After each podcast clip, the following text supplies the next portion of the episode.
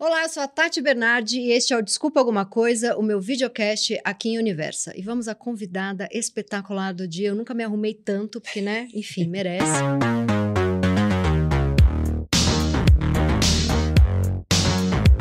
Ela é atriz, autora, apresentadora, mãe apaixonadíssima da Júlia, faz a gente rir até com stories de papel higiênico de aeroporto, milita pela democracia, odeia ficar parada e vai ficar sentada aqui por duas horas porque eu falo muito. Ela escreve e fala sobre relacionamento, assim como eu, mas ficou rica e eu peguei emprestado ontem R$ 8.300 da minha mãe para pagar meu dentista, que é muito caro. Um beijo pro meu dentista. Ela queria ir para Marte e escreveu sobre isso, foi para Marte e escreveu sobre isso, se encheu de Marte e escreveu sobre isso, voltou para Marte e escreveu sobre isso, até que achou um cara bonito e rico em São Paulo mesmo. Parabéns pra Mônica. Ela é a mulher mais bonita, mais bem vestida, mais engraçada, mais elegante, mais gente boa, mais deusa master da porra toda. Ela é a total, amor, total. Total. Mônica Martelli. Meu amor, que coisa que mais linda de Gente, apresentação. roupa é tudo. Ah. Ó, me arrumei muito, gente. Amor, me arrumei pra você Betina de Luca aqui, ó. Sim, eu sei, amor, eu Boa, sei, muito maravilhosa. Maravilhosa. E eu me arrumei pra você a também. Gente se arrumou uma pra é, outra. sim, coisa linda isso, é né? Lindo. Sabe quando eu estava viajando, uma amiga minha, eu, tava, eu me arrumei inteira, tava só eu e o Fernando. Eu me arrumei muito, ele se arrumou muito. Aí eu olhei assim, falei, que coisa linda, eu me arrumei pra ele, ele se arrumou pra mim. Que lindo. Depois tava... de anos de relacionamento, né, a gente podia, sei lá, botar qualquer roupa, descer pra comer, no final do dia já, sabe Vocês se assim? arrumaram todo bonitinho. Se arrumou inteiro, pra gente descer, descemos lindos pra jantar os dois. Ah, que delícia. É. Quero começar com uma pergunta muito importante, porque como eu sou hipocondríaca, não teria como não começar querendo falar sobre a sua gastroenterite aguda. Olha só, Nossa a gente tem tanta Senhora. coisa para falar, mas eu quero começar por, por doença. Porque eu- Nossa O que, Senhora. que foi isso? O que, que é uma gastroenterite aguda? Na verdade, eu tive. é, eu, eu desenvolvi a, a clostridium, não sei nem como fala desenvolver, porque na verdade é uma bactéria que todo mundo tem e Uhum. ela aflora ou não. É intestino isso? É intestino. Hum. Então, eu estava em Porto Alegre Isso E- foi o que? Ano passado? ano passado. Aí comecei diarreia antes da primeira sessão. Tinha duas sessões da peça. Mas eu falei, não, eu comi alguma coisa, vou Vou eliminar. e- eliminar e tá tudo certo. Entre uma sessão e outra, mais diarreia. Eu falei, caramba. E você fazia, e você fez a peça normal? Fiz ou- a peça porque eu achei que aquilo ali, olha a cabeça também, né? Achei que aquilo ali o seguinte, eliminei e tá, ok. Mas quando eu saí da segunda sessão, já saí mal e fui pro hotel. Aí, amor, foi uma noite de, assim, inferno. Nunca passei o que eu passei. Eu nunca Tipo, passei tão mal, diarreia, vomitar. diarreia, vômito, diarreia, mal-estar. Mas assim, entre uma diarreia e outra, não dava nem dois minutos. Eu não conseguia chegar no- no- no- na, E cama você pra tava deitar sozinha? sozinha no hotel, liguei pra minha produtora e falei: olha só, tô com muita diarreia, com certeza eu desidratei e me ligar pra emergência. Aí fomos pra Fraca, se emergência. sentindo fraca. fraca. Já entrei em contato com o médico de São Paulo, que já me indicou alguém de lá, que foi no, no, no hospital, foi no hotel, me resgatou e me internou na Santa Casa, Lá em Porto, Alegre. Lá eu fiquei cinco dias. E, e- e aí é uma bactéria que do nada ela tá é uma ali... bactéria que tá, pode tá aflorar. Pode aflorar ou com alguma coisa que você tenha comido, ou por antibiótico. E você tinha tomado? tinha tomado antibiótico. Hum. Então, assim, a gente não sabe exatamente o que causou, mas você vê como tomar antibiótico não pode ser assim, né? Eu, tomo, eu só tomo antibiótico. Eu amo. Tanta coisa boa pra falar, a gente falando de se cagar. Eu só tomo antibiótico junto com probiótico. Porque eu morro de medo desse Sim, negócio de, sim. da, Pra da, cuidar do, da da, turminha do, é, intestino, do intestino. causar é. coisas. Amor, olha só, eu, eu, assim, eu, eu tenho. Eu, eu tudo somatizo no corpo. Entendeu? Então, assim, véspera de estreia, eu tô sempre fazendo uma endoscopia. tô sempre no hospital, entendeu? Você já fez quantas endoscopias? Várias. Eu tenho uma marcada semana que vem.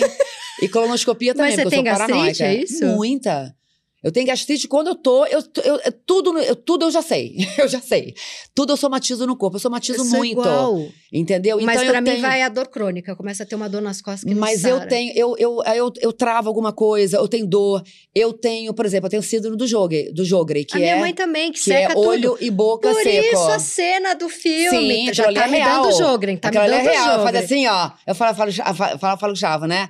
Aí ele, amor, é, como é molha a boca, molha, Molha a a boca. Ele boca, tá- amava essa história. Tá dando Jogren. E realmente é uma questão, é, é, para mim é tudo. Gente, mas a minha mãe, a síndrome de Jogren acabou com a vida da minha mãe. Ela tem uma dor, porque assim, secou a cartilagem do joelho e ela não consegue andar. Mas é porque aí Não, ela, é, diz, ela, aí desenvolveu, ela né? desenvolveu. Ela, É. dela, ela engordou, ela parou de se exercitar. Não, eu não. Eu, assim, eu, eu, eu contrabalanço. Como eu sei que eu somatizo tudo, o que, que eu faço? Eu, eu faço terapia duas vezes na semana, eu corro duas vezes na semana, eu tento me cuidar, porque eu sei que eu sou problemática. E uma doença autoimune chama mais um monte, né? Exatamente, Tem que cuidar. tem que cuidar. Então, meu último exame, por exemplo, deu glúten muito lá em cima. A médica falou, Mônica, vamos ficar um mês sem comer glúten? Ai, meu, eu falei assim, pronto, é outra. Eu não posso mais comer glúten, é isso? Uhum. É a nova. Cada hora você, você recebe uma notícia dessas, né? E, e a doença celíaca também é autoimune. É, Mas você autoimune não tá também. celíaca. Não, não tô ainda, não vou ficar, se Deus quiser. Pelo amor Não de Deus, ter, gente. Já tô na não. menopausa, sentindo calorões, não dá pra vir mais, sabe, glúten. Mas eu vou ficar um mês sem comer pra poder fazer o exame e entender. Você é vegana ou não? Não, como Come- carne, come gosto tudo. muito de carne. Eu como E- carne. A única vez que eu tentei parar de comer carne, eu tive anemia. Então não é pra mim, amor. É. Eu me cuido. Você é a louca do check-up? Faço check-up todo ano. E você fica Faço. feliz quando é aquele dia que você vai passar a manhã inteira no laboratório? Fico, porque o meu, fico. porque o meu namorado fala isso não é normal, eu acordo assoviando. Não, não, eu, eu, eu tenho. Inclusive amanhã, 7h20, tô no Einstein. É amanhã. isso, é isso. Me dá, uma- 7h20. me dá aquela alegria, porque a manhã inteira. Porque é tipo assim, gente, eu tô tirando de. Eu tô me cuidando. Mas eu acho que isso é autocuidado. Sim, Tem pessoas, muitas mulheres não se cuidam, cuidam do marido, do filho, mas não se cuida. isso. Não olha pra si. Então a gente se cuida. E é como a gente sabe que a gente somatiza Eu somatizo pra caceta. tudo no E corpo. eu tenho uma coisa que a gente assim, tem que se cuidar. eu falo, vai me dar enxaqueca daqui 40 minutos. Eu sinto assim, sei lá, um, coçou meu dedão, eu falo, isso aqui já é enxaqueca. A, minha, a minha bolsa tem remédio pra tudo. Tem remédio pro estômago, Nexo, sempre. Nexo, Tá lá. também tá lá. Remédio de 40, cabeça. 40 miligramas. Remédio, exatamente. Pra poder. Eu tô, eu tô ali coberta, qualquer, qualquer merda, qualquer pepino, eu já tô ali. Gente, e ansiedade? Você também leva uns negocinhos? Tenho, tenho ansiedade também. Tem também levo. uma tarjinha. Tem, tem uma tarjinha pra de vez em quando. Só Eu- pra ela tá lá. Só pra estar lá, exatamente, só pra estar lá. Só pra não pegar é, muito no momento que, né, pode se descontrolar, mas eu não tenho, não tenho esse descontrole. E a- em algum momento precisou Eu tomar consigo- antidepressivo? Sim, uma vez na minha vida, É. du- durante um ano. E aí conseguiu Mas parar. Parei, parei, comecei a ensaiar minha peça nova, e Minha Vida em Marte, e aí você começa a entrar num lugar que não é mais, não não é mais necessário. Sim. E eu sou terapia, Eu sou totalmente. terapia. Eu, muita terapia. Eu faço terapia, sei lá, 30 anos e, imagina, sem possibilidade alta. E você percebe que, porque eu faço terapia há 20 anos, você começou a fazer terapia por todo mundo, isso é um, isso é um cansaço. Quando a gente faz muita terapia, você começa a fazer pelo, por um namorado, pela mãe, pelo. Porque nem todo mundo faz tanta terapia. Sim, é porque eu tô sempre com problema. Entendeu? Aí não dá tempo de falar dos outros. Não dá tempo, assim. né, Eu falo dos outros. Sempre com Mas eu, eu, eu sou muito questionadora, eu questiono tudo o tempo inteiro. Eu sou, eu sou quase chata. E é o mesmo analista há 30 anos? Não, eu mudei de analista, agora eu tô com dois. Você tem dois analistas? dois. E, um- e eles não dois. sabem um do outro? Sabem um pouco, mas não sabem, não é uma coisa escancarada, mas eu falei que eu, tô, eu, eu eu preciso de diferentes olhares em cima de mim. Porque eu posso estar com uma questão e você ter uma linha de pensamento, ter uma linha de trabalho que não vai me tirar daquela merda naquele momento. E quais são as duas linhas? Uma outra, uma é psicanalista mesmo, Uhum. psicanálise, e a outra ela é mais holística. Ela é trabalha com dramaticidade, ela te olha como um todo. Então, às vezes, ela fala um, um, um, sei lá, um conto hindu. E aquilo ali me tira do lugar que eu tô. Hum, que legal. Não necessariamente ir pra, pra, pra, pra minha infância, ir pros meus buracos. De repente, uma coisa de um mestre e que, sabe assim, um, um conto que vai me tirar uma história que vai me tirar daquele lugar. Então, eu acho que é soma, acho que tudo é soma, né? Não tem, não tem. E você que tem essa coisa rápida, irônica, quando. Porque eu tava tendo essa conversa com meu namorado ontem. Meu namorado é super da yoga, da meditação, da, ele acredita, e ele vai numa coisa de uma dança que tem um batuque de um fogo, e ele tem uma revelação. Sim, sim. E ele me conta e eu fico assim olhando pra ele. Meio cética, meio né? que- não, não é nem cética, porque eu, eu iria e me emocionaria, mas ao mesmo tempo eu quero rir. Claro, porque a gente é muito cerebral. Eu sou igualzinha sou a você. muito cerebral, Muito então, assim, cerebral. Sei lá, fui fazer constelação familiar. Ao mesmo tempo que eu tava chorando, eu tava, por que que eu tô chorando olhando pra uma almofada rosa que é a minha avó? Mas é porque a gente tem a gente que vive aquilo ali, vivencia e mergulha, tanto que a gente mergulha nos amores, É. a gente sofre. E a gente tem outra pessoinha aqui Que tá atrás que é de escritora assistindo. Isso. Eu tenho isso todo o tempo da minha o vida. tempo inteiro da minha vida. E isso é maravilhoso pra gente enquanto artista, enquanto escritoras. Mas pra é nossa uma vida merda, é uma cagada. cagada. Amor, é isso. É uma a- A, cagada. gente sofre de coisa parecida. A gente sofre disso porque você tá, eu tô vivenciando aquilo ali com meu namorado maravilhoso. Maravilhoso, mas tem uma pessoazinha aqui, ó. Escrevendo Fazendo a crítica, cena. olhando, escrevendo a cena. Então isso é uma cagada. Então a gente, numa hora, tem que falar, amor, me Não liberta um pouquinho Tem aqui, ó. sossego. Não tem sossego. Não tem. Eu não tenho sossego. E se eu tomar um canabidiol pra parar de ser a roteirista da minha vida, eu vou virar a roteirista do canabidiol falando da roteirista que tá tomando Eu, canabidiol. tô- eu também. Não eu tem. tô no cana- canabidiol Eu também. tenho, tem sempre alguém escrevendo. Tem eu sempre alguém vivendo. escrevendo. E isso faz com que a gente fique mais questionadora, a gente fique mais chata. E que fique hipervigilante. Não tem só a diversão. Não tem a tem. diversão que vai render algo. Exatamente. Vai render uma exatamente, peça, é. vai render um filme, vai Mas um... isso é natural. É. Isso é nosso. A, gente, a nossa existência é essa, o E nosso talento é E esse, amor. pescoço não Amor, qual é, trava? qual é o sentido da vida? É a gente achar nosso talento. É, a gente E o- achou. a gente achou. E o propósito da vida, a gente construiu uma vida de, ac- em, em- busca desse talento. A gente achou é esse. Agora, já lutar contra isso, eu sei que é complicado. Porque, por exemplo, a- a- as pessoas acham que a gente vai chegar nas relações assim, ó, fazer a pessoa rir o É, tempo todo. Sim, Que nós somos super legais. Não, a gente dá problema. Sim, muito. E o pescoço não dói? Porque essa coisa da hipervigilância, o, o meu trava. claro, aqui, a gente fica travado. Isso aqui é meio travado sempre. Eu tenho um- Massagem às vezes de semana. Eu tenho uma coisa, quem. Eu, eu tenho 78 podcasts, no 78 eu falo de mim, é insuportável, não sei como, né? Eu entendo quem me xinga nas redes sociais, mas eu sempre conto isso, que tem uma coisa do enjoo que me dá e que vem junto com crise de pânico, que é quando eu realmente vou pro, pro fundo do poço. Se eu tô meio sofrendo por amor, mas não tô nesse sintoma, que é o sintoma do, Sim, da- do pânico com enjoo, com eu ainda tô ali meio na escritora, mas quando eu vou pra esse lugar, é um lugar que é só isso. Você é um mergulha muito. fundo do poço que é uma desgraça, sim, assim. sim. Eu sabe? também mergulho. Nesse não tem, não tem claquete, não, Não tem, tem, nada, roteiro. não tem nada. Esse é a nesse, solidão. nesse amor, nesse é tentar sobreviver e sair desse lugar. É, é, e você Depois vai que, que vai, né? Eu vou, eu mergulho também. Eu mergulho, eu mergulho muito perigo, perigosamente. Perigosamente. A maioria das pessoas não vão nesse lugar que a gente vai. Não. é. Elas param muito antes, amor. Quando eu chego nesse lugar, eu costumo falar pro meu analista, eu tô naquele lugar que eu tenho muito medo. Medo de Sim. ficar louca, medo de não voltar Medo da de não depressão. voltar mais, É. medo de não conseguir mais alegria. Se perguntar pra mim, Mônica, o seu maior medo é de não ter alegrias. Medo de deixar de ser um ser desejante. Eu falei isso um dia desse. Medo de parar de desejar. Meu maior medo, Tati. Eu, eu- hoje em dia eu rio muito pouco. Foi depois do Paulo? Foi. Também. A gente vai envelhecendo. O Paulo Gustavo foi um marco, né? Foi uma coisa muito, muito, muito foda, porque ele estaria aqui escolhendo a roupa que eu estaria aqui com você. Uhum. Ele estaria no telefone falando, Você falou que ele te ligava do banho, do fazendo xixi. fazendo xixi, claro, É. fazer, fazer cocô comigo. Entendeu? Então, eh, eh, tinha ali. Paulo Gustavo já sabia que ia dar uma risada. Hoje em Hum. dia, são poucas pessoas que me provocam riso. É porque ele, ele foi muito, sei lá, é um desse a cada.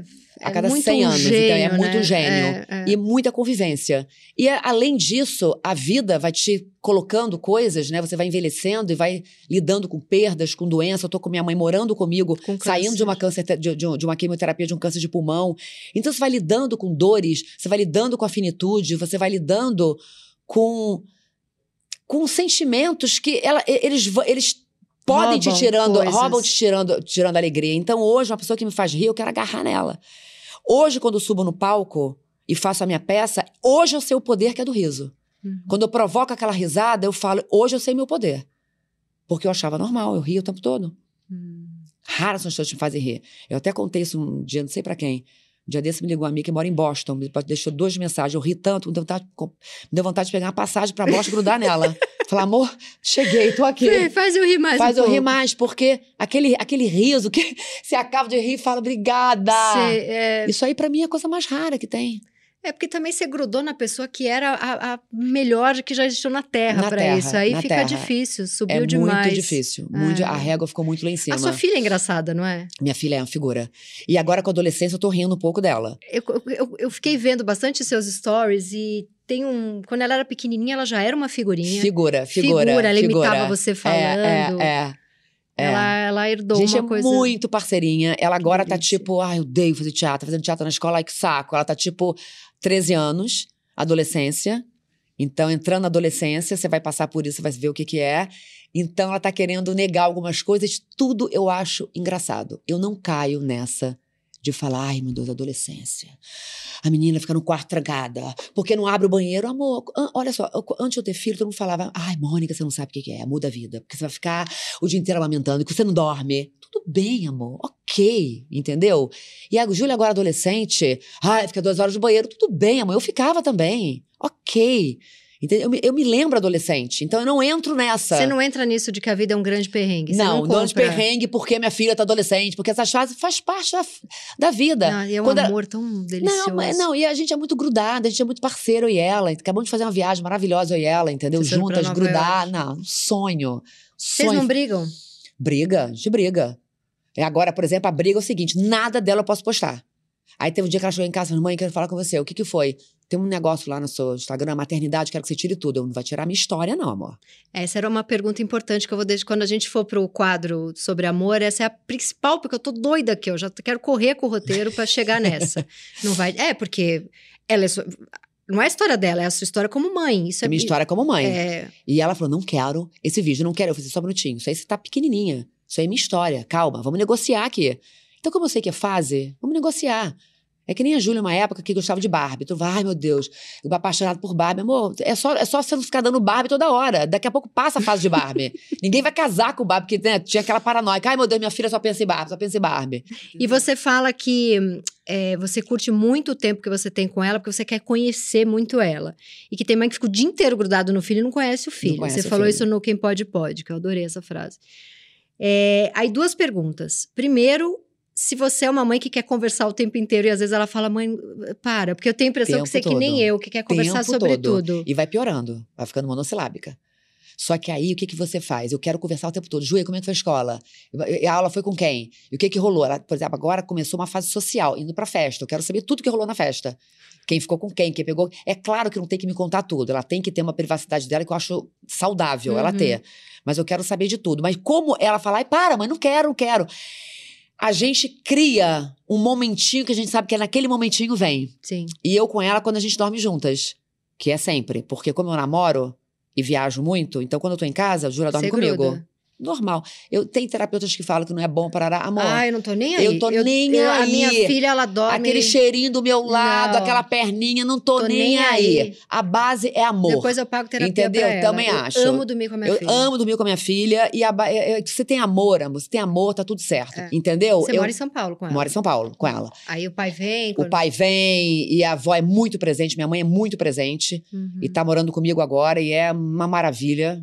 Essa presença dessa avó em casa é tudo de bom, porque dá um sentado de pé no chão. Ela é muito forte, forte, mãe, né? muito É forte. uma coisa impressionante. E muito politizada, e muito engajada, e muito uma mulher muito da ação. Uhum. Então, lá em casa, diariamente tem alguma ação acontecendo. Ou é uma, uma, um uma caixa saindo para o Padre de Lancelote, é um, é um dinheiro indo para uma, uma cozinha comunitária, tem sempre alguma coisa acontecendo. A minha mãe, ela tem um olhar para o coletivo. É um olhar que todos deveriam ter, mas é uma mulher Tem diferenciada. um vídeo lindo que você postou de um garoto falando que ele Ah, é, é. lembra. que Lembra ela foi- dela que, ela, que ela, ela, na época, eu não sei se ela eh, era secretária de educação ou vereadora. Minha mãe tem três mandatos em Macaé, que é uma cidade complexa. É uma cidade que ficou muito rica, porque é a capital do petróleo. Então, Ela, é uma, ela é mais de direita? A minha mãe, Não, Macaé. A sua mãe eu sei que é bastante Macaé é de como esquerda. todo o estado do Rio. É, O estado do Rio é miliciano. sim. É inteiro mais de direita. É uma questão. Uhum, No estado inteiro, né? O estado de Bolsonaro. Sim. Então, a minha mãe eh, aí encontrou esse cara e falou: nunca vou me esquecer da senhora entrando lá em casa com roupa escolar, Comida, né? comida, merenda. Então, mudou o rumo daquele menino. E ela chorando no então, vídeo. Aquele nossa, vídeo é lindo. é lindo porque foi inesperado aquilo ali. Ele parou ela, vocês ela estavam... parou, ela estava no aniversário dela, comemorando num lugar lá, sempre num- em algum lugar, com pessoas, com a comunidade, com a galera dela. Antes dela vir morar com você, ela estava em Macaé ainda. É, ela, ela fica Rio, Macaé, né? Ela teve Uhum. três mandatos lá. E ela tem sempre um trabalho lá, continua fazendo um trabalho lá, sempre muito ativa, sempre com trabalho social. Ela tem a Una Mama, que é uma ONG que surgiu no primeiro câncer de mama dela. Minha mãe teve cinco cânceres.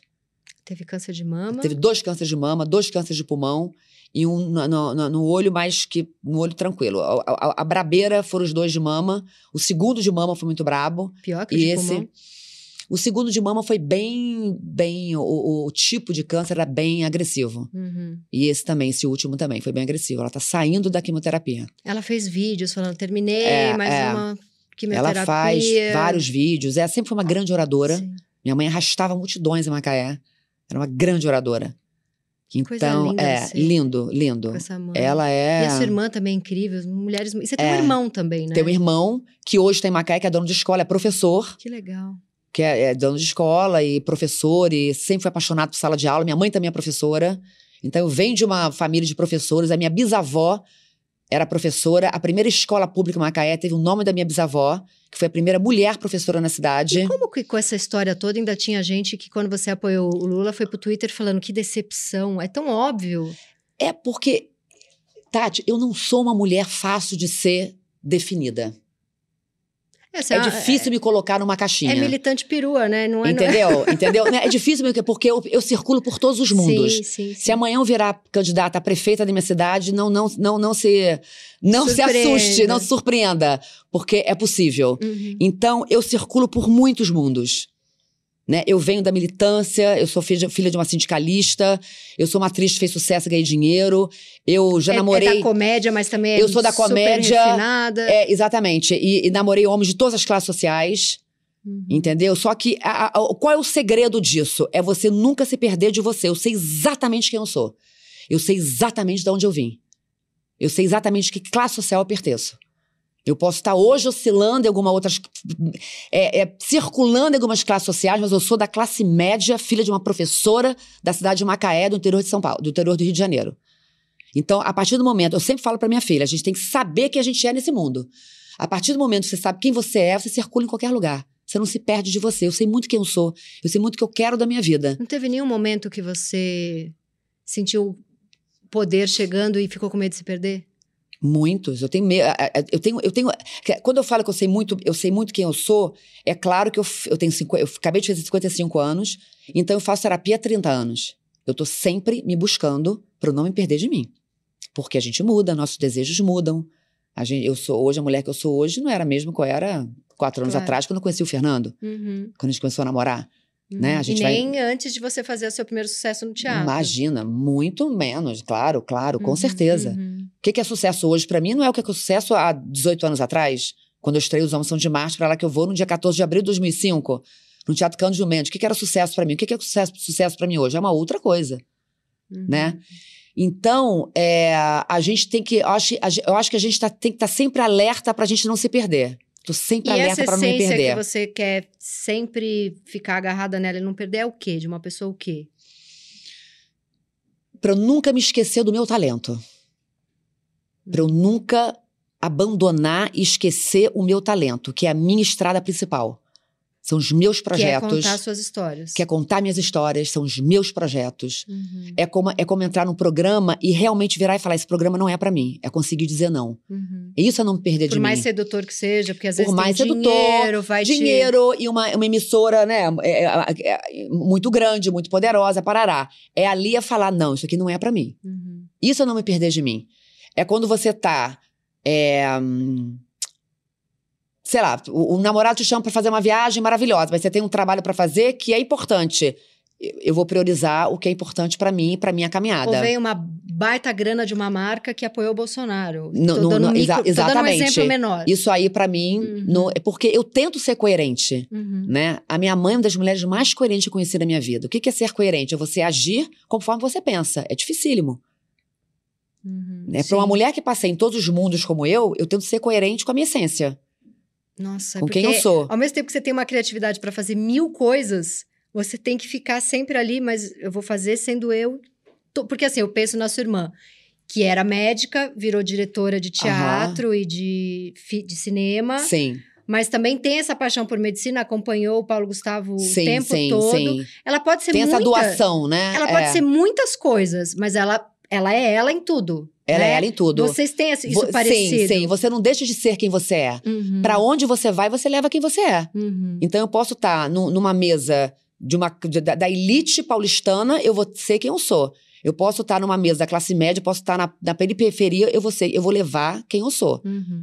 Mas você falou, a gente estava falando do Paulo Gustavo, na época você contou que formou um grupo de WhatsApp, Sim. vocês trocavam todos os dias Sim. mensagem, e isso deu muita força para vocês. Esse grupo ainda existe? Esse grupo, hoje, ele se manifesta é, nos aniversários só. Aniversário de cada um de É, vocês? da, da gente lá, parabéns, fulano, parará. Não é mais um grupo que fala. Eu acho que foi tão intenso aquilo ali que eu acho que todo mundo precisou dar um tempo, porque aquele grupo, ele traz muita memória daquele momento, Uhum. né? Mas foi muito fundamental na época. Suzana comandava. Quando Suzana começava a digitar, o grupo inteiro falava assim: Suzana digitando, Suzana digitando, Suzana digitando. Ai. Porque Suzana estava no hospital. Foi ela que deu a notícia no grupo? Ela que deu notícia no grupo. Puta que pariu. Mas enfim, e aí vocês se, vocês se encontram? Vocês conseguem viajar juntos? O grupo, Uhum. a gente depois do. do... A gente fez algumas viagens, a gente foi pra fazenda do meu namorado, o Eu Thales, lembro, a isso Ju, logo depois. Logo depois. Depois, não. Você sabe que eu tô morando em São Paulo, fico mais afastada. A Suzana tá no Rio, tá mais ligada nas pessoas. Uhum. Né? Na a Regina, mãe a irmã do. na, na Ju, na Deia. na Deia. O pessoal, eles, sua irmã eles se encontram. se- a Suzana se encontra muito mais com Thales também. Eu tô mais afastada, tô em São Paulo. Todo mundo é do Rio. Uhum. Eu, fui, eu, eu era a pessoa mais improvável morar em São Paulo, porque eu ia na praia todo dia. Você ia? Você era, você... To- todos os dias. Não é que eu ia na praia e ficava torrando no sol, eu dava um mergulho. O mar me faz bem. O horizonte que ele me faz bem. a- O E você cheiro mudou do pra mar. São Paulo por causa do Fernando? Não, Você não. veio- Eu, eu vim pra morar em São Paulo um ano só. Tanto que eu deixei meu apartamento lá, vim pra cá, aluguei um apartamento. Falei, Júlia, vamos com a mamãe nessa aventura de um ano em São Paulo. Tanto que eu botei ela numa escola perto da- de casa.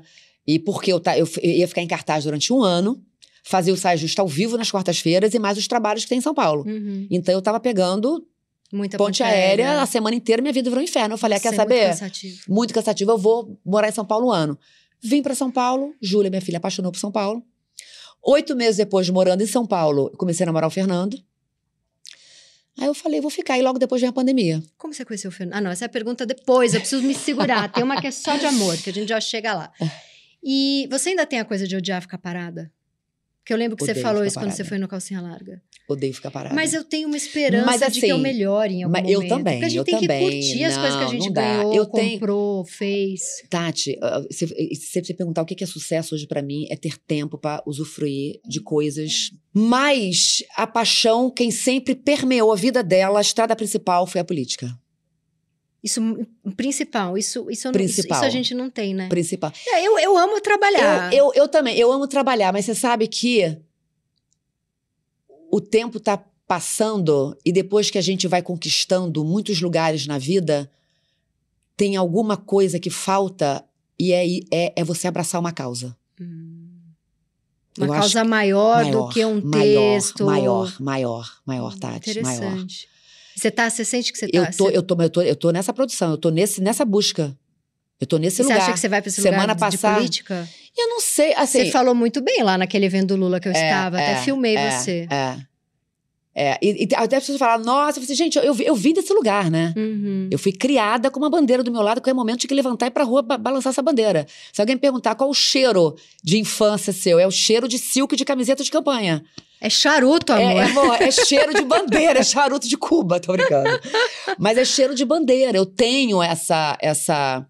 Eu tenho isso muito forte dentro de mim, né? Eu vi essa mãe lutando por causa uma vida inteira. E uma mãe que acredita no município, que é engraçado isso. A gente sempre conversa sobre isso. Que é uma coisa muito interessante, né? Quando eu falei que se eu fui candidata a prefeita, é porque eu fui convidada mesmo pra ser. Foi? Foi, foi. É que você discursou tão bem É, ali. mas eu agora tô com vontade de fazer alguma coisa maior, Interessante. Que legal. sabe? Porque E, e, Tem uma e hora que a dentro da gente tem- política, você acha? Não, não sei, não, não sei, que, é- não, sei, não sei se é com cargo eletivo, acho que não. Eu acho que é fa- fazer política de outra forma, Uhum. sem, sem, sem se candidatar, sem uma política partidária. Uhum. Apesar de ser nitidamente apoiar um, né, um candidato ou um partido, mas é fazer política de uma forma concreta, na ação. É ter uma fundação, é ter um instituto, é ter um lugar que eu vá diretamente ajudar a mulher. A minha causa é mulher.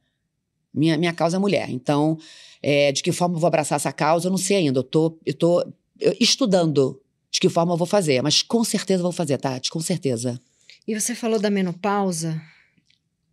E que, que, que- quando, quando você sentiu que ia começar, te deu uma deu um desespero? Como que foi? Como que você lidou com a menopausa? Tem mulher que fala que se sente livre, tem mulher que fala que se sente tendo que lidar com algum envelhecimento. A gente lida com tudo, né? Primeiro, os sintomas corporais, eles machucam. Eles são Que você cansa, São muito calor. dor. calorões, vem, vem calorões, vem ondas de calor que te dá muito incômodo. As noites não são mais, não são mais noites agradáveis, porque você tem.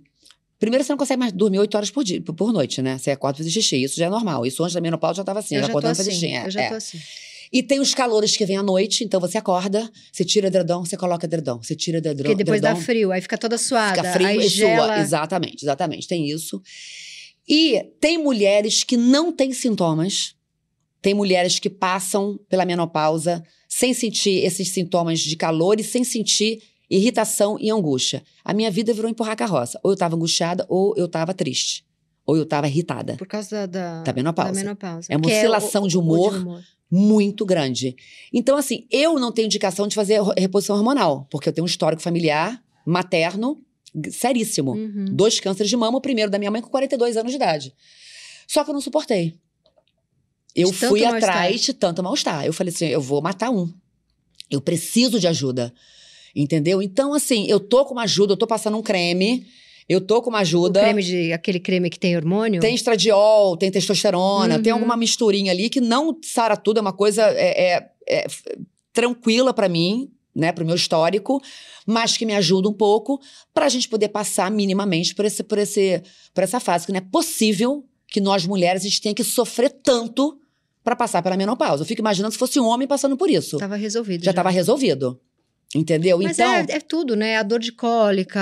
Tudo. depois, A mamografia. Mamografia. Mamografia. Mamografia, se fosse homem que alguém esmagava o pau ali não naquele estaria ali, negócio, não estaria, já estaria já, resolvido. já estaria resolvido. É.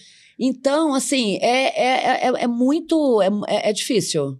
É difícil. E, e colposcopia, papai Nicolau? Agora tá vindo milhares de coisas aqui. É, eu- Exame de toque quando você tá pra parir. Não, Aquilo é surreal. É surreal. Então, nós mulheres passamos por isso tudo. Então, tem que ter uma ajuda a mais na menopausa. Entendeu? Então, a menopausa, além de vir com todos esses sintomas, ela vem com todos os preconceitos. Numa sociedade extremamente machista, Que ela não pode mais ter filho, então já Nossa. não serve mais pra nada. nesse mundo capitalista enlouquecido, a partir do momento que você não produz mais mão de obra para o mercado, amor, você não vale mais nada. Uhum. É simples assim, entendeu? Então, é, a gente tem que lutar contra isso e nós somos mulheres que estamos entrando. no- eu acho que a gente está representando uma nova mulher de 50 anos. Você é muito mais nova, mas, entendeu? De. de... Não sou muito mais. Daqui cinco anos estamos juntos aí nos 50. Então, então, entendeu?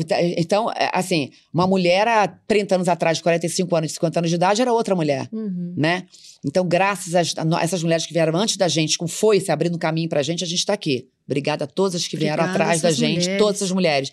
Mas a gente tem que estar falando disso o tempo inteiro, porque o preconceito é enorme. Nós somos mulheres que temos visibilidade, porque a gente tem um espaço, a gente tem um lugar de fala, mas tem milhões, milhões de mulheres que não têm essa oportunidade, então passam preconceito e trabalho.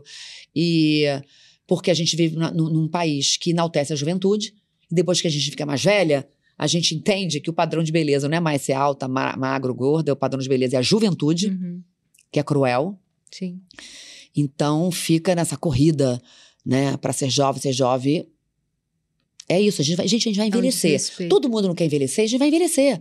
A outra opção é muito pior. É muito pior, a outra pessoa é morrer. É. Então, quando a Vivi fala, gente, envelheci, jura? Não te avisaram, menina, É. você envelhecer?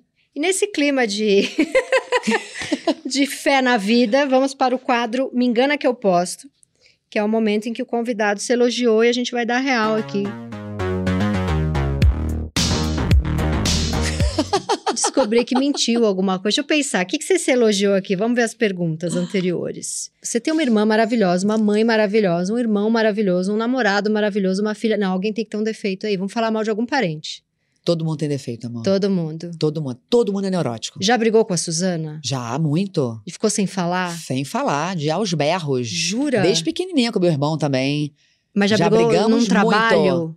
Durante... No trabalho, quando começa um trabalho, eu falo, gente, olha só, somos irmãs, a gente vai já já discutir, ninguém se mete, porque um minuto depois a gente tá bem. Fi- Fica bem rápido. A gente fica bem rápido. Então, assim, não se metam. Eu sempre, antes dos Homens São de Marte, da, da- quatro temporadas, antes do primeiro dia de gravação, eu já falava isso. Primeiro dia de gravação. Porque é muita intimidade, né? Então a gente vai brigar. E a intimidade leva a isso, que é péssimo. E você sempre trabalha com amigos, né?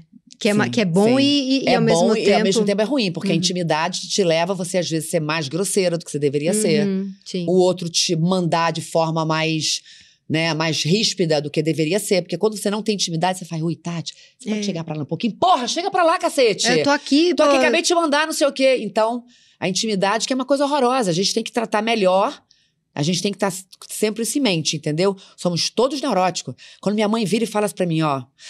Minha mãe faz assim pra mim, ó. "Ai, Coitada de você, minha filha. Por quê? Eu tenho muita pena desse seu ritmo. Porque você, Você é muito acelerado. Eu viro e falo: Olha quem tá falando, amor. é mais A acelerado. pessoa ainda. que já foi mais aralhada do mundo, hoje em dia, que todo dia medita, uma hora por dia, que ela realmente, hoje em dia, ela medita, todos os dias ela para pra meditar, entendeu? Todo dia medita, tá buscando milhões de coisas. Minha mãe é uma buscadora, não para de buscar nunca, eu também. Nós somos buscadoras na Sim, vida, Sim. entendeu? Então, ela o tempo todo tá apontando o dedo. Tem muita pena de você. Minha... Mônica, minha filha. eu não sei que ser humano você está formando nessa casa, falando da minha filha. Aí eu falo assim, mãe, o que, que aconteceu? Você viu o armário da sua filha? Você acha que alguém pode ter saúde mental com a quantidade de roupa que a sua filha tem? Aí eu falo, ai meu Deus do céu. Tô estragando minha Tô filha. estragando minha filha. Ah, meu Deus do céu, tô estragando minha filha. Então, assim, uma- a, a gente tem um problema seríssimo que é crítica. Hum. A gente se critica muito. E, e como que é quando ela tá morando com você agora? Tá Porque morando assim, comigo. eu e minha mãe, a gente se critica muito também. Eu sou apaixonada por ela, mas eu não sei se eu aguentaria. Claro, se eu precisar Hum, cuidar dela, é, claro, cuidar, claro. mas, é intenso. Mas assim, eu tento pegar o lado bom. Quando ela faz uma crítica dessa, eu falo, cara, para de me criticar. Olha pra mim, só vê coisa ruim. Tudo me critica, mas eu falo, caramba, cara, deixa eu ver o armário da minha filha. Porque tem sempre uma liçãozinha aí que vem dela. A minha preocupação com a minha filha é ela não enxergar o mundo que a gente vive. Porque eu, como, como eu venho de um lugar muito pé no chão, classe média, é, rua, campanha eleitoral, entendeu? É, é- é lidar com, com, com, com a diversidade real, de fato, é inclusão. É, a minha filha vive numa bolha. Minha minha filha já também. nasceu com uma mãe famosa, com Ganho uma mãe dinheiro. ganhando dinheiro, com uma mãe viajando o país inteiro, que é uma experiência maravilhosa que ela conhece de, de de Manaus a Porto Alegre, conhece todos os teatros do Brasil, a Júlia Que conhece. legal. Ela já entrou comigo agradecendo. A minha preocupação, então, minha mãe foi morar comigo, eu moro num apartamento antigo. Então, só tem uma suíte que é minha. Então, são dois quartos e um banheiro. Minha mãe falou: minha filha, você tem ideia da benção que vai ser para sua filha dividir banheiro comigo? Eu falei: é verdade. É verdade. É verdade. Eu falei assim, Júlia, tira isso aqui da gaveta, isso aqui é da sua avó. Não, isso aqui agora é da sua avó. Que eu, eu, eu, tenho problema com meia. Eu nunca tive meia. Meus irmãos roubavam minha meia. Eu dividia quarto com meu, armário com minha irmã. Eu nunca abri uma gaveta na minha infância, adolescência, tinha uma meia, amor. Tinha um pé só. Eu, eu tenho mania de meia. Pra onde eu vou, eu compro meia, amor. Mercado Livre, Amazon. Chega pacote de meia no hotel. Eu tenho problema com meia. Porque eu tô achando que vai abrir a gaveta. Eu gosto de ver. Não Eu, vai eu só achar. uso o cantinho de meia, mas eu gosto de ver a gaveta inteira cheia de meia. Vamos pro quadro Nove Perguntas e Meia de Amor, que eu tava ansiosa, porque é agora. É agora que eu vou perguntar tudo que eu quero. Bom, a primeira pergunta, vamos falar sobre a sua peça Minha Vida em Marte, que vai voltar para São Paulo. E agora sobre você casada há oito anos em crise no casamento. Eu vi a primeira peça, eu fui três vezes na primeira peça. Essa ainda não vi. Assim que voltar para São Paulo, eu tô doida para ver. E aí, bom, eu quero que você fale da peça, mas eu já quero engatar aqui a pergunta que eu tô ansiosa para fazer, que é a seguinte. A gente se expõe, a gente fala dos relacionamentos, Sim. certo? Essa é a minha vida também, sempre falei. E aconteceu comigo é, de um relacionamento meu que acabou uma época, uma vez na vida, e a pessoa chegou para mim e falou assim: olha, enquanto a gente estava junto, você falava da nossa relação e eu ficava ali de boa, porque era um preço a se pagar para estar com você. Agora que a gente está se, se separando, terminando, eu queria te dizer que não pode mais falar nenhuma linha sobre o que a gente viveu. E aí eu falei, gente, mas o que a gente viveu é meu. Óbvio. Teve- você já teve, passou por alguma situação assim? Porque Não. você fala do seu casamento Né, nessa peça. Falo do meu casamento. E, pro- e pro seu ex-marido isso é tranquilo? Ele Sim. nunca reclamou? Nunca. Nem Que ele sabe reclamar. quem é- Até, eles- porque, até porque, primeiro que a história é minha narrativa. Sim. A narrativa dele provavelmente é outra. Uhum. Aquilo ali é minha narrativa, é meu olhar, a minha visão em cima de, de um casamento, de uma crise de um casamento, do medo de separar, do medo de estar solteiro aos 45 anos. Aquilo ali é minha narrativa. E fora que a pessoa que vai se relacionar com a gente já imagina que uma hora vai parar em algum lugar, né? Total. Pô, o Fernando foi ver minha peça sozinho. Falei que ele me conquistou. Eu olhei ele no buraquinho e falo, caramba, ele veio. Eu entrei em cena, ele tava lá, meu coração assim, ó. Pô, o Fernando viu a peça ali, ele, já, ele sabe que uma hora ele vai parar em algum lugar também, Vai. entendeu? E ficou, ficou. E ficou, entendeu? Ficou. Então é meio que isso. Sim. Não tem como. A gente expõe o que a gente vive, a gente fala do que a gente vive. Né? Mas não- E- você nunca teve um problema com isso? Nunca? Nunca. Não. Nossa, eu já tive nunca. tantos. Nu- Sempre tem um namorado que Mas eu reclama. acho que você escreve mais. Pode ser. Porque você escreve no jornal, você escreve mais. Você fez um vídeo falando que você postou esses dias, morri de rir. É, que você não aguenta começo de relação, que tinha que, tinha que ter um personal pra ajudar em começo de relação. Porque, ah, É, deu é. like aqui, eu não É, sei. Com, com- com o Fernando, você passou por isso ou você já estava descolada? Porque eu fico pensando, eu sou péssima em começo, porque se eu tô afim, eu já falo logo, eu não sei fazer muito joguinho. Péssimo começo também. Mas eu também acho que isso é bom, porque afasta. O que é pra dar errado, dá logo. Dá Não logo. tem é. um pouco isso? Tem, mas assim, a- a- tem, tem que ter um. O início é uma campanhazinha, né? Sim. Você não ganhou eleição ainda, né? Sim, sim. Não pode também. Você não pode também. Não pode se boicotar também. É, tipo assim, tem coisas que não precisa no início, porque também, coitado do outro também, né? tipo o que Tá- que não precisa? Cobrança. Sim, Você ainda não, você ainda é um não engatou. Aquilo, aquilo ainda tá, tá, tá- ainda tá rolando e você já cobra alguma coisa muito. É, isso é pentelho. É tipo Até porque assim- a gente não gosta que faça com a gente. É, então... tipo assim, a pessoa virar e falar, vem cá, você ficou de fazer. Eu falei assim, gente, peraí, só um minutinho. Tá come... Sabe assim, Uhum. cobrança no início, eu acho. Depois você cobra, porque você já tem, já tem uma expectativa.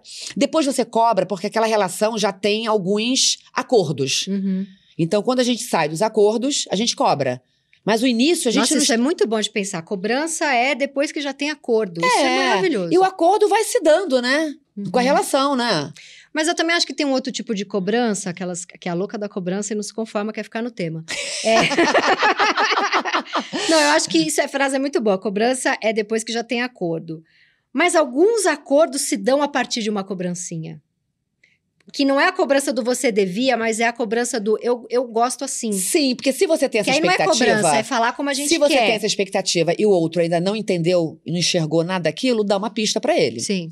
Porque não custa nada a gente dar a pista e dar uma cobradinha falar, ó, isso aqui realmente, assim, não, não me faz bem, não gosto, então prefiro assim. Dá pra dar uma pista, Sim. né? Porque a gente tem essa ilusão que o outro vai desco- descobrir tudo que a gente tá pensando, né? Vai. A gente tem, a gente tem essa, essa ilusão. Que tá, é, Que que tá- tá no nosso olhar, Que toda a é, verdade. que fechou a carinha assim, o outro vai sacar tudo. Não saca nada. Saca nada. Ainda mais saca homem, que nada. Essa dificuldade. Então, assim, esse início é um problema. Como foi o Fernando? Como vocês se O conheceram? Fernando foi uma, uma relação, uma- uma- é uma situação muito atípica, porque eu e o Fernando a gente se conheceu há 22 anos atrás. Olha. Há 22 anos a gente ficou olha. aqui em São Paulo. Eu era estudante de teatro, Muito antes da, de, de você casar com. muito antes, amor, muito antes. Muito antes de eu fazer tartaruga na Angélica, amor. Muito antes Eu de eu fazer bicho da- né, na- no- no- nos teatros. Eu estava estudando teatro. Não, eu tinha acabado de me formar, eu acho. E eu estava batalhando. Eu vim para São Paulo fazer algum teste. Eu vinha para cá fazer um teste e voltava. Aquela batalha, batalha. E eu fui parar numa festa dele, não sei como. Eu fui parar numa festa dele, a gente se conheceu, parará, parará.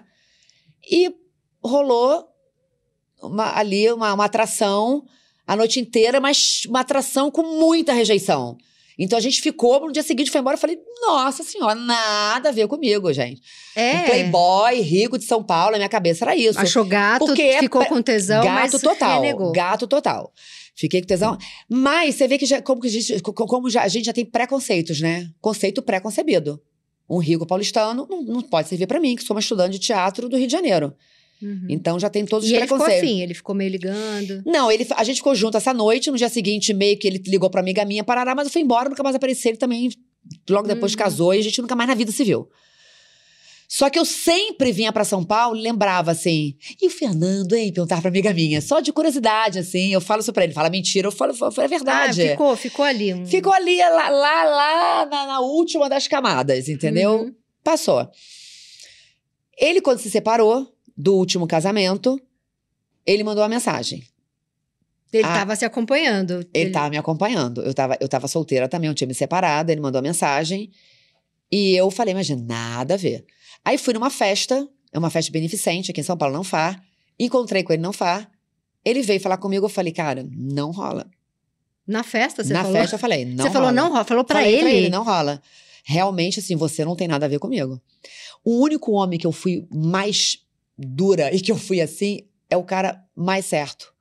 Porque. Eu vou, eu vou, eu vou- você vai entender porque que é certo. O que que é certo? Não existe certo e errado. É o cara que mais está funciona. funcionando agora. Porque os homens também têm medo da gente. O Fernando tem uma autoestima muito alta. O Fernando tá num lugar de vida que nada que eu faça ameaça ele. Hum. Então ele me deixa aí, eu arrastei, corrente a vida inteira, pisando em ovos. Então você tem um trabalho, você faz assim, ui, amor. Não, porque me chamaram pra fazer um seguir. Você está preocupada com o que você pode provocar de insegurança no outro. Aquela semana que você brilhou, o cara fica meio. Eu passei a vida inteira. Você brilha essa semana, e você tem que se apagar na próxima semana pra, Uhum. equilibrar dentro de casa. O Fernando é zero.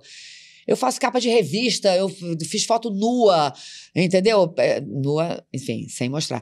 Mas é. Ele, ele dá força, vai, faz. Amor, tô precisando passar um mês fazendo. Vai, faz. E não tem dinheiro que você ganha que vai ofender esse homem também, né? Porque Exata- ele tem muito dinheiro. Exatamente, exatamente. Tem Sim. muito mais do que eu possa um dia sonhar. Imagina, esquece, isso esquece. Uhum. Então, isso me deu um equilíbrio na relação com ele, nitidamente. Então, a, a- o ser bem-sucedida. É, Mas como ele te conquistou? Porque aí você- nesse, nesse evento você falou: não quero, não tem chance. Aí, nesse evento, eu falei: não, não, não rola, não rola. Aí, eu comecei a namorar um cara e ele começou a namorar uma mulher. Aí, passou, ele foi e me ligou para ser pra jantar. Aí, eu falei: quer saber? Eu vou. Ser pra jantar. Aí, Ele insistiu. insist... Não, amor, o Fernando é persistente. Fernando, ele é focado, nunca vi. Ele me botou muita disciplina na vida. Ele é um cara muito disciplinado. Eu aprendi com ele que a disciplina liberta, gente. Ele é disciplinado e focado. Aí eu falei, vou sair. Aí no dia, eu tava morando já em São Paulo. Aí no dia de sair, eram quatro dias antes de estrear minha vida em Marte em São Paulo pela primeira vez. Aí eu conversando com minha mãe, minha mãe falou: minha filha, qual o perfil desse rapaz? Aí quando eu fui falar o perfil, minha mãe Sua mãe. Aí minha mãe falou: você tá louca? Se dê a chance. Você tá quatro dias da sua estreia. Se dê a chance de conhecer, enfim, outros tipos de pessoas. Porque eu não conhecia. Minha mãe adora o Fernando. Mas não sabia, Não, mas já tem. Mas já tem um preconceito, preconceito. né? Aí. Mas ele é de O- direita? Oi, não, não é. Fernando, Mas dá ele. impressão. Fernando, só que. é, s- sim, é porque o Fernando é é de uma elite, né? Uhum. Então, Sim. ele tem, né? O Fernando é um cara progressista pro meio dele, ele é um cara muito moderno, louco e disciplinado ao mesmo tempo. É porque o Fernando, dentro desse meio dele, ele é muito diferenciado. Ele é um cara muito diferenciado. Ele é um ponto fora da curva. Sabe, tipo Paulo Gustavo, daqui a 100 anos vem outro igual, daqui a 100 anos vem outro Fernando. De energia, de paixão pela vida. Não, ele é musculoso, Entendeu? gente. Ele acorda e fala, vambora, amor! Ele te empurra. Ele fala, amor, vai correr, vai correr, amor. Ele tem um pacto com a vida e isso me encanta. Uhum. Isso é apaixonante nele. Tem uma foto que você postou, vocês dois de shortinho. Eu falei, mas o que, que são as pernas desse homem? É, Pelo amor ele de é, Deus. ele é, ele corre, ele faz musculação, ele se cuida, ele gosta de se cuidar, ele é vaidoso, e ele fala da vaidade sem, sem preconceito, ele gosta de se cuidar, ele corta cabelo, ele fala, amor, e não sei o que da pele, ele cuida da pele. E eu acho que o homem tem que cuidar mesmo da pele, tem que cuidar do corpo, tem que se cuidar, não é só a mulher, o machinho. Ele tá com O 70? branco, 70, o machinho branco alvo que não se cuida, não sei o que, não. Ele se Hum. cuida, ele faz alimentação, ele cozinha muito. Ele é um grande cozinheiro, que é uma coisa que eu sou apaixonada. eu sou- A gente é taurino, a gente gosta de comer. Sim. Então ele é um grande cozinheiro. Então isso também é apaixonante. Mas voltando para esse dia, aí minha mãe, parará, parará, eu falei, mãe, você tem razão. Oito horas da noite eu passei a mensagem. Não vou. Ai, Mônica. Ali, amor, porque ele falou, você gosta de... Não, você gosta de comer o quê? Aí eu respondi, olha, não vai rolar. Eu tô quatro dias da minha estreia. Eu realmente preciso guardar energia pra minha estreia. E nós que somos românticas, quer dizer, eu tô tentando não ser mais, tá? Eu não quero mais ser refém desse amor romântico que infernizou a nossa vida a vida inteira. Não vamos Eu conseguir. tô hoje. Mas a, a gente tem que tentar, entendeu? Eu ainda tenho algumas expectativas que eu guardo desse amor romântico que faz com que a gente fique lá no primário. entendeu? Sim. Que a gente faça que a gente não passe de ano. Mas eu tento ao mesmo tempo ser racional e falar: para, por que, que eu não aprendi isso ainda? Né? Eu tento, a gente trabalha, trabalha para tentar aprender. Mas voltando, o que eu tava falando Aí você falou, não vou. aí eu falei: não vou. Ele falou: ok. Só respondeu ok. Ok. Tipo. Aí, é, foi só ok. Aí eu falei, tudo bem, não é pra mim, esse cara não tem nada a ver comigo, blá, blá, blá, não tem nada a ver comigo. Aí, passaram-se seis meses, Nossa Senhora. se- foram dois anos de perrengue. Aí passaram-se seis meses, ele foi passar uma mensagem. Vamos sair pra jantar? Nossa, ele queria muito. E eu, e eu, olha só, e eu tava no Rio gravando os Homens São de Março pra lá que eu vou. E eu falei, cara, você não vai acreditar. Eu estou no Rio gravando e só tenho um dia de folga. A gente filmava seis dias, gravava seis, folgava um. A folga era no domingo. Ele falou, tudo bem, eu tô indo pro Rio esse final de semana. E ele não ia, ele foi só pra te ver. Ele ia para me ver, mas olha, escuta só. Só que nessa semana que ele me chamou, no domingo, eu ia para Macaé dar uma palestra pro meu irmão. E era real. Meu irmão tava fazendo um trabalho na educação e eu fui lá dar uma palestra. E eu falei, cara, você não vai acreditar. Não vou poder sair. Porque Mas ele eu... estava em São Paulo ainda, você não fez Tava ele em São Paulo, lá. não, tava em São Paulo. E você não vai acreditar, não vou poder sair, porque eu tenho uma palestra. O único dia de folga eu vou ter que ir pro Rio dar uma palestra. Aí ele, aí ele falou: tá bom. Aí, aí nisso ele falou, cara, Chega. tipo, chega. Aí depois disso, ele foi ver a peça. Aí me passou a mensagem um dia do nada. Eu tava em cartaz em São Paulo. Aí depois parou, eu tava em cartaz em São Paulo. Aí ele falou assim: é... Não, ele foi ver a peça antes, desculpa, só troquei a ordem. Aí ele me chamou pra. Calma. Ele me chamou, eu tô confundido. Ele, ele foi ver a peça. Antes desse dia que ele me ligou pra sair, que eu tava fazendo, eh, gravando, ele foi ver a peça. E no dia do nada me ligou e falou assim: tô, indo te assistir hoje no teatro. E eu falei: tá, mas olha só, eu tô saindo com o cara, ele vai estar na porta me esperando. Ele falou: não, mas eu tô indo ver a peça. Não vou nem falar com você depois. Aí eu, não, tá tudo bem. Eu tava saindo com o cara mesmo. E isso foi antes de dele me ligar, que eu tava gravando. E aí foi quando eu olhei ele lá de trás, eu falei, caraca, ele veio mesmo. Aí eu falei, não, procura minha produtora que eu vou te dar um convite. Ele falou assim, de jeito nenhum, já comprei. Eu, nossa, achei do caderno. Super. Super. Eu Aí nunca hora compro, eu sou péssima. Aí eu ganho também, eu tudo. também. Eu aí eu, já- eu olhei ele de trás, eu falei, meu Deus, ele tá aí. Eu entrei, ele tava sentadinho ali, já entrei nervosa. Você vê que ele sempre, sempre mexeu. E eu tava adiando Ele isso. mexia com você. Por que que sempre você mexia comigo. Coisa isso? louca, né? Olha que loucura. Você tinha vergonha de namorar um homem rico? Preconceito. Entendi. Eu namorei um rico antes dele. Mas aí, aí- aí eu fiquei com mais preconceito ainda. Entendeu? Porque aí depois desse rico eu falei, amor, rico não rola. Eu falei pra ele, não namoro mais homem rico. Eu falei pra ele, quando ele veio em cima de mim na fala, eu falei, Fernando, infelizmente não namoro mais homem rico. Namorei antes de você e não rolou. Aí, aí ele foi ver a peça, eu fiz a peça inteira no final, fiz assim, dei um beijo pra ele, passou uma mensagem linda no final e foi embora. Aí quando ele me ligou pra, Pra poder jantar. pra jantar, eu tava no Rio gravando. Aí, Aí eu falei que não Macaé pode. com o irmão. Macaé com o irmão. Aí, uma semana depois, caiu uma chuva muito forte e derrubou um poste na frente da casa que era a locação da- da- das gravações. Aí eu tava morando já em São Paulo. Eu corri, três dias sem, sem, sem gravação. Eu corri pro Rio, porque minha filha tava aqui em São Paulo é, é, é, estudando. Eu falei, bom, é, é um dia de folga, vou correr pra São Paulo.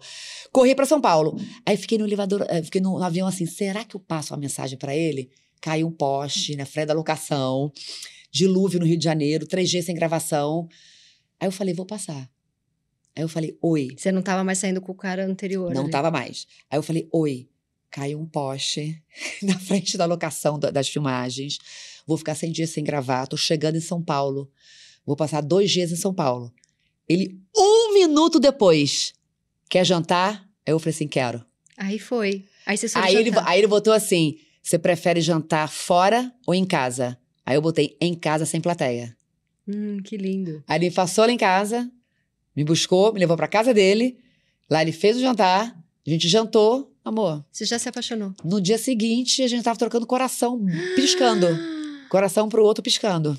Meu Deus, demorou isso tudo. E a hora que foi, foi que foi. Foi que foi, tipo, E aí nunca mais se desgrudaram. nunca mais nos desgrudamos.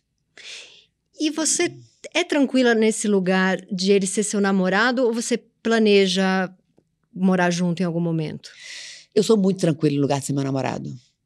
Muito tranquila. É, é assim, é, é claro que deve existir uma fantasia romântica, né? Que a gente sempre guarda desse ranço que a gente traz, né? De os juntos, morando juntos um dia. Só que a nossa vida, o nosso namoro é muito bom no esquema que é. Eu tenho uma filha de 13 anos que eu jamais moraria na casa dele. Uhum. Eu jamais gostaria de criar a Júlia dentro da realidade dele, da realidade dele que não é a minha. Eu jamais gostaria. A minha terapeuta falou uma coisa maravilhosa para mim, Mônica. Para que que você vai colocar na sua relação que só tem coisas boas, ele interferindo na educação da sua filha, você interferindo na educação dos filhos dele? Para quê? Pra quê que eu vou trazer isso pra minha É. relação? Eu encontro com o Fernando sexta, sábado e domingo. Eu encontro com ele arrumada, amor, pra sair pra jantar. Pra ficar junto, pra É, o meu viajar. namoro é exatamente assim, mas às vezes eu fico. Ai, que preguiça de ter que me arrumar, ter que viajar. Eu queria ele aqui. Tipo, botei minha filha pra dormir, a gente vai ver uma série. Mas tem isso também. Tem isso Vai pra também. casa dele e fica, faz isso também. Amor, quer sair hoje? Não, não vamos sair, não, não. Vou pra casa dele, chego lá, de coque, moletom, Mas aí. a gente fica jogado. Vendo televisão, vê série, come uma comida maravilhosa, toma um vinho maravilhoso e fica junto. Tá tudo certo também. Mas não tem o massacre do dia a dia. Não tem aquela rotina do e você dia a acha que dia. vai levar isso. Porque uma- o que, que você pensa daqui 10 anos? Não, Não- sei. não tem que pensar tem, não tem que Não tem que pensar. pensar não tem que pensar. Eu acho que quando os filhos dele forem sair de casa, porque ele tem guarda comparti- compartilhada, ele é um super pai.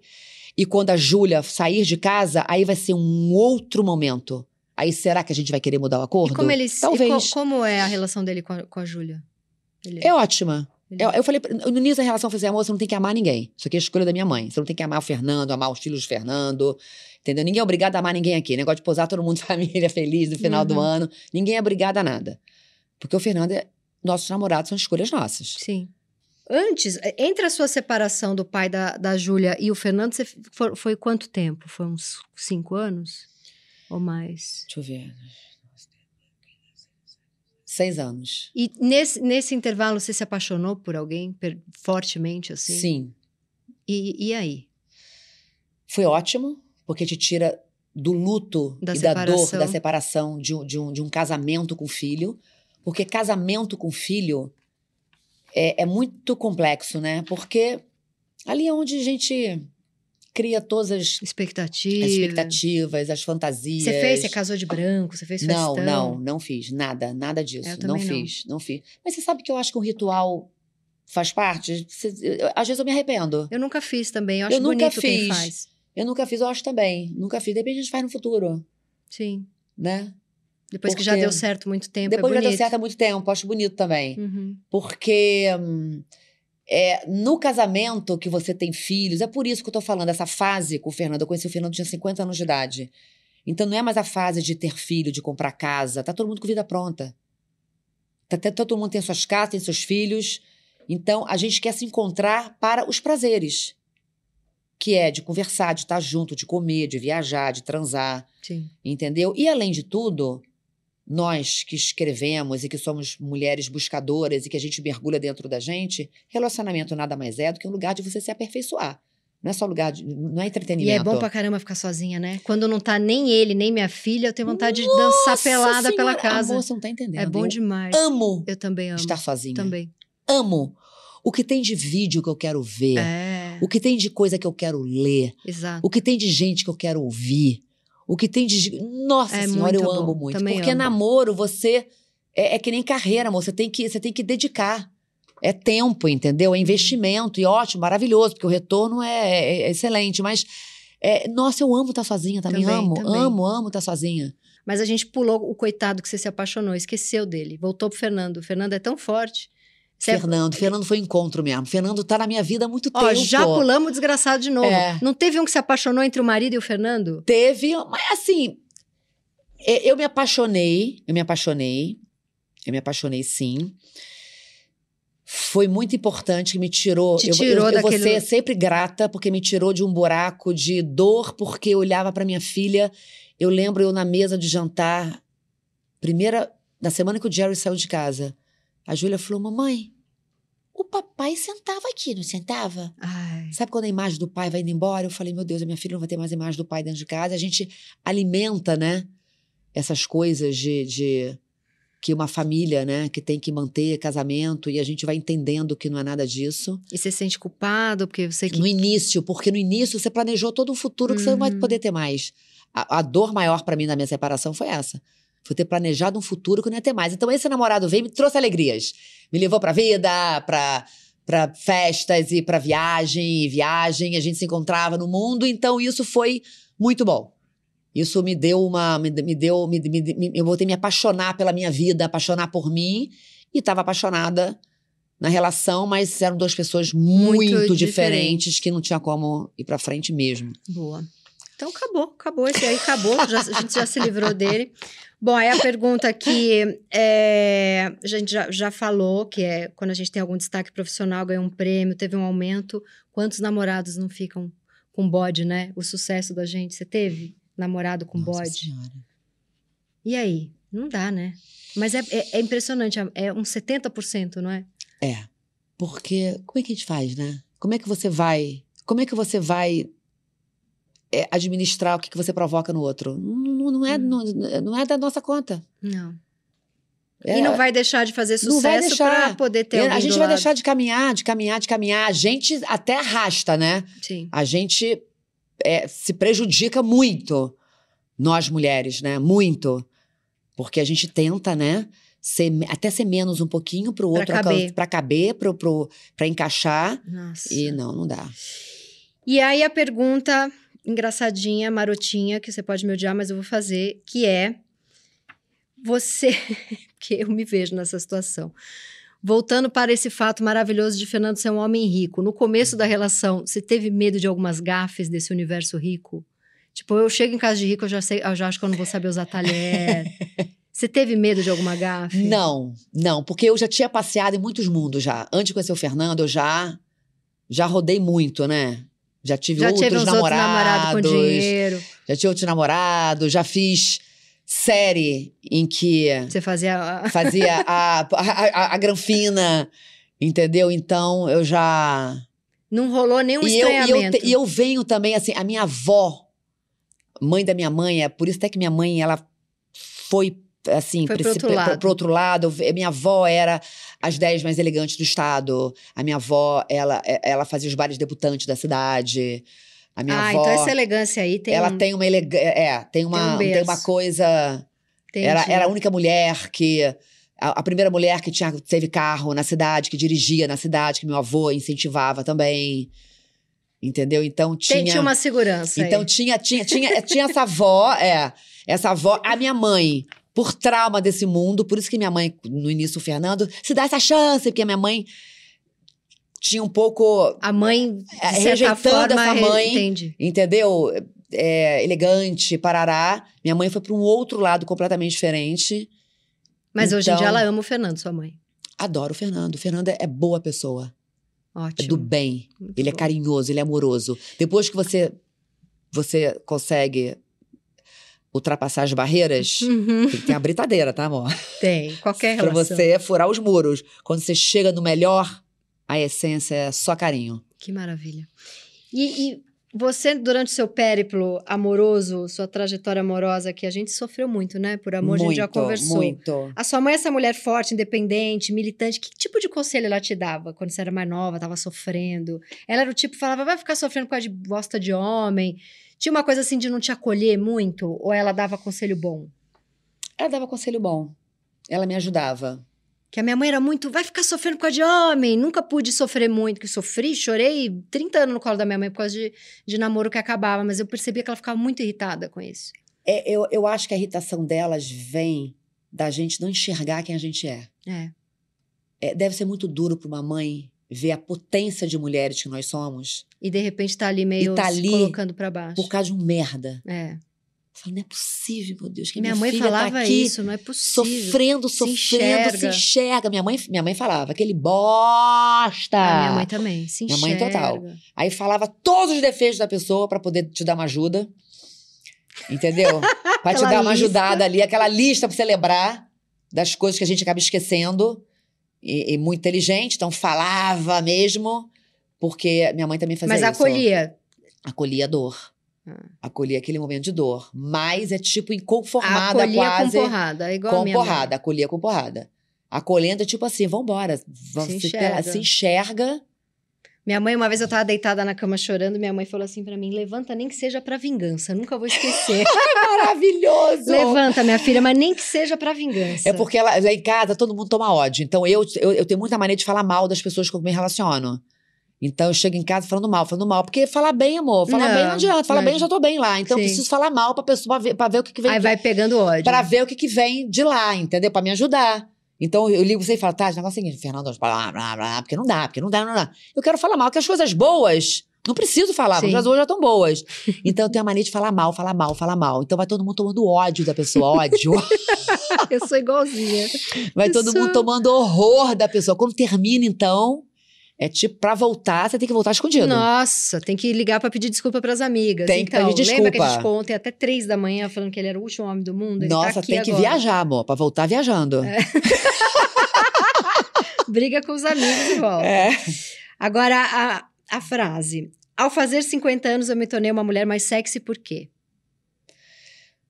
Porque eu acho que eu me acho mais bonita hoje.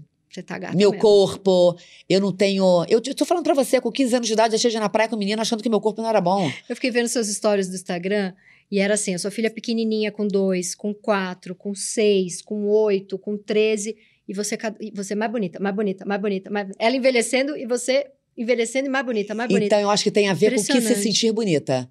Me sentindo bonita, me olhando e falando, cara, eu sou bonita. E me achando bonita. E não me olhando mais atrás de defeito, atrás de problema. Uhum. Entendeu? Então eu acho que é, é- é- é trabalho, é, é, é autoconhecimento. É trabalho de análise, é trabalho, é trabalhar um a cabeça, laser, amor. né? Autoconhecimento e um laser. Com certeza absoluta. Nós somos mulheres privilegiadas, brancas Sim. privilegiadas, têm dinheiro para fazer tratamento. É um outro envelhecimento. É. Dentro da mesma cidade como São Paulo, você vê a, né, você vê a, a faixa etária de uma mulher de outra, você vê a hum, longevidade dentro da mesma cidade, numa região ou outra, mas é é, o acesso a tudo, né? A saúde, a todos os equipamentos que a gente usa. Isso é uma, é uma, barbaridade. é é. uma- é, sim. Agora vamos para o quadro, o último quadro, Periguete, que é quando a gente dá dica de alguma coisa que tá lendo, assistindo, teatro, cinema, enfim. A minha dica é o livro da sueca Liv Stromquist. É difícil falar esse nome. Eu já li todos os livros dela. Ela disse que primeiro eu li A Origem do Mundo, depois A Rosa. Você já leu um livro chamado A Rosa Mais Vermelha Desabrocha? Essa, essa, Eu essa... peguei uma dica o dia desse seu. Você deu no Instagram. Esqueci agora, que eu tô esquecendo tudo. Eu também, Eu Covid, tô na- né? eu acho que é menopausa também. Menopausa, Covid. Tô esquecendo tudo. Então, Mas eu peguei uma dica sua.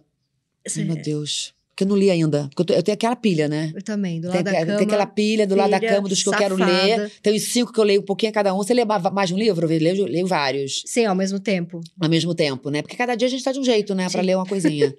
Não, a Lívia você vai amar. Ela tem esse livro, é A Origem do Mundo, ela tem A Rosa Mais Vermelha Desabrocha, e agora ela acabou de lançar pela Companhia das Letras um livro que chama Na Sala dos Espelhos. Autoimagem, transe ou beleza e a autenticidade como mercadoria na era dos likes e outras Nossa, eu encenações esse do eu. E a sua diquinha pra gente? Minha diquinha, bom. Dois, Caderno de Costuras, que é um livro de poesia da Bianca Ramonet, da minha amiga. Ah, eu vi que você postou. Ah, é uma coisa, é uma delicadeza. Você lê, sabe, sabe, sabe é, é o poder do poeta, né? Pega uma frase, você para, lê e você fica três horas pensando. É, é, você conseguir, né, colocar em três palavras Maravilhosa. muita coisa, né? É Caderno de Costuras e eu tô apaixonada pela Annie Ernaux, Hum. que você deve ter lido tudo dela. Não, eu li, eu li o, o lugar, jovem, o, eu li, jo- não, eu o li jovem, o jovem, o jovem, E eu li o lugar e o jovem, foram os únicos o dois. jovem é o que que é o jovem, É. gente? Ela é muito E as maravilhosa. fotinhas no final do livro? Não, nossa, é, é O emocionante. jovem- Você acaba chorando. É. O jovem eu acabei chorando. Ela é foda. O jovem é ela com 57. 54 anos, se- namorando um cara namorando de 24. 24, 30 anos É. mais novo que ela. É, Anne Ernaux, gente. A pessoa vem, ela vem linda assim, dá dá a dica de Anne Ernaux. Sensacional. Acabou. Ai, gente, amor, jura, muito rápido. É, porque você não sente o tempo passar. É, não sente. porque é muito gostosinho. É muito gostoso. é. Amei. Obrigada. Delícia, Arrasou. obrigada.